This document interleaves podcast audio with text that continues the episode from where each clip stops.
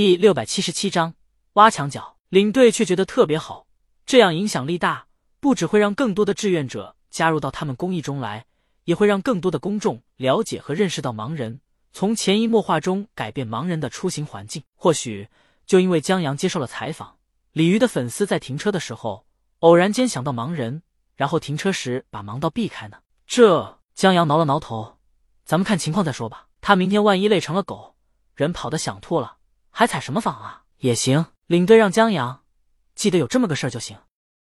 好，江阳答应一声，他转身朝老庄招呼：“要不要把你送回去？明天关键一战，你别再把脚给摔了。”不用。老庄没好气。老庄跳广场舞、平地崴脚以后，江阳经常拿着打趣。老庄从包里拿出一罐可乐，丢向江阳：“你媳妇明天去终点接你吗？”“当然。”李青宁把乳贴都给江阳准备好了，奈何。江阳誓死不带，他是个爷们，挺好。老庄不再说话，敲打着盲杖走了，打算把这个消息告诉秀儿，就是曾找江阳签名，还和李玉视频的女按摩师。老庄正愁不知道怎么请秀儿过来为他加油呢，现在有借口了。老庄刚离开，江阳察觉脚下有东西，他低头一看，导盲犬的头在蹭他的裤腿。江阳忙让开，回头看到了严大叔。也就是有导盲犬的老严，老严加入队伍迟，训练量不够，这次的马拉松是不参加的。今明两天过来，既是作为集体一份子一起活动，也是当气氛组的一员。对此，江阳有不同的意见。他觉得领队真不会用人，就老严这一个屁崩不出三句话的性格，他能当什么气氛组？不破坏气氛就不错了。导盲犬领着老严走过，尾巴往江阳腿上扫了扫，嘿。江阳后退一步，你这傻狗，亲切个什么劲儿？在老严刚来的时候，因为老庄崴脚，江阳给老严当过一阵子陪跑员。从那以后，这狗子对江阳表现出了异乎寻常的亲热。不知道的还以为江阳喂过他火腿肠呢。老严很严肃的纠正他：“靓仔不傻，很聪明。”虽然知道了这条狗叫靓仔，但江阳有那么一瞬间还以为老严在夸他呢。老严向前走了，江阳往身后瞅了瞅。侯斌这孙子早领着葡萄走了，这会儿还不知道在哪个偏僻的角落在交流口腔菌群呢。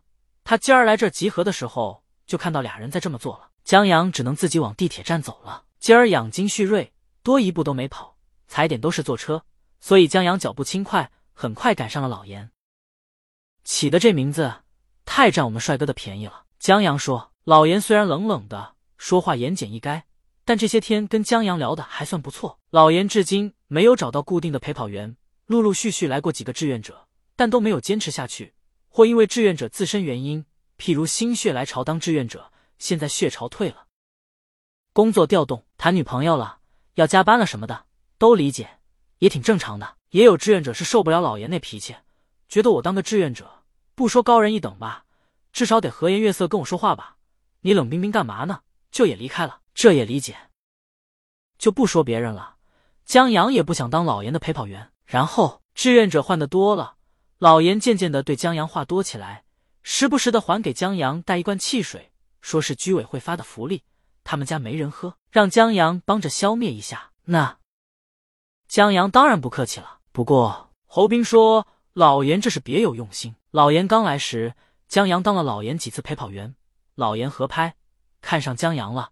现在想把江阳从老庄那儿撬过来，侯斌的话还是有几分道理的。譬如现在江阳就说了这么一句话，老严这个不苟言辞的就说起了为什么起这个名字。靓仔刚去导盲犬培训中心训练的时候，趴在地上就是不参加训练。后来训导师摸着他叫了声靓仔，靓仔马上精神焕发的站起来参加了训练。江阳低头看靓仔一眼，还挺不要脸的。他们说话间出了公园。在过十字路口的时候，前面显示绿灯，只是快结束了。江阳拦住老严，让他等下一个绿灯。本来领路要走的靓仔扭头看江阳，尾巴摇了摇，颇有见到大佬的崇敬。过了十字路口，老严在公交站等二三三路，江阳帮他等了等。待车到的时候也是巧了，开车的司机是女司机庄婶儿，当然这是庄婶儿的一厢情愿。老庄还惦记女按摩师呢，庄婶儿。江阳在送老严上公交车的时候打了个招呼，庄婶儿马上喜笑颜开，在扶着老严坐在门口位子上时，不忘叮嘱江阳：“明儿就要跑了吧？老庄就拜托你，明天我请个假，也去为你们加油。”好，江阳答应，下了车，朝庄婶儿挥手告别。庄婶儿摆手启动车子，一面开车，一面同老严聊天，问他是不是跟老庄同一个跑团的，问他跑步情况，问他今天怎么散的早。往常他再开一趟放回来，他们才散什么的。老严话少，但架不住庄婶儿不断的问，他勉力回答着。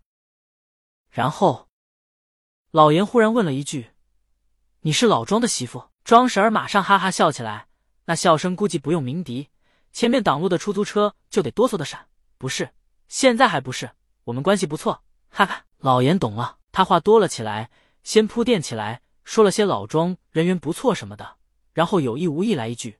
陪跑是最容易培养感情了，是吗？庄婶听进去了。江阳送老严上车以后，自己等的公交车也到了。他上了公交，转乘地铁，回到了家。李青宁在家正在听音乐，翻看杂志。为了明天的比赛，他们早早就吃了晚饭休息了。当然，俗话说得好，临阵磨枪不快也光，偶尔的拉伸运动有利于跑步健康。早上，霞姐早早就来了。江阳和李青宁吃好早饭。坐车赶往升旗的广场，那儿是马拉松的起点。到了以后，江阳在车上穿戴好装备。对于乳贴，江阳依旧是拒绝的。李青宁也没再坚持。男人这种东西，总是有一些莫名其妙的坚持。不过，有些苦头，只有吃过以后才知道苦，代价不是很大。李青宁就由他去了。江阳很快穿戴好了，李青宁帮他整理了一下衣服下摆，不要太拼，身体不舒服。坚持不住了就跟我说，我到时候去接你。嗯，江阳点下头，我就不下车了。李青宁亲他一口，摸了摸他的后脑勺。江阳开门下去了，以他的穿着，在空气中有点冷。记得拉伸。李青宁又叮嘱一句：“记住了。”江阳摆了摆手，关上了车门。霞姐看着江阳朝人群中走去，老板，你放心吧，半马而已。不会有事的。有时候，霞姐觉得她对她儿子都没有老板对江阳这么操心。这还没孩子呢，有了得多溺爱啊！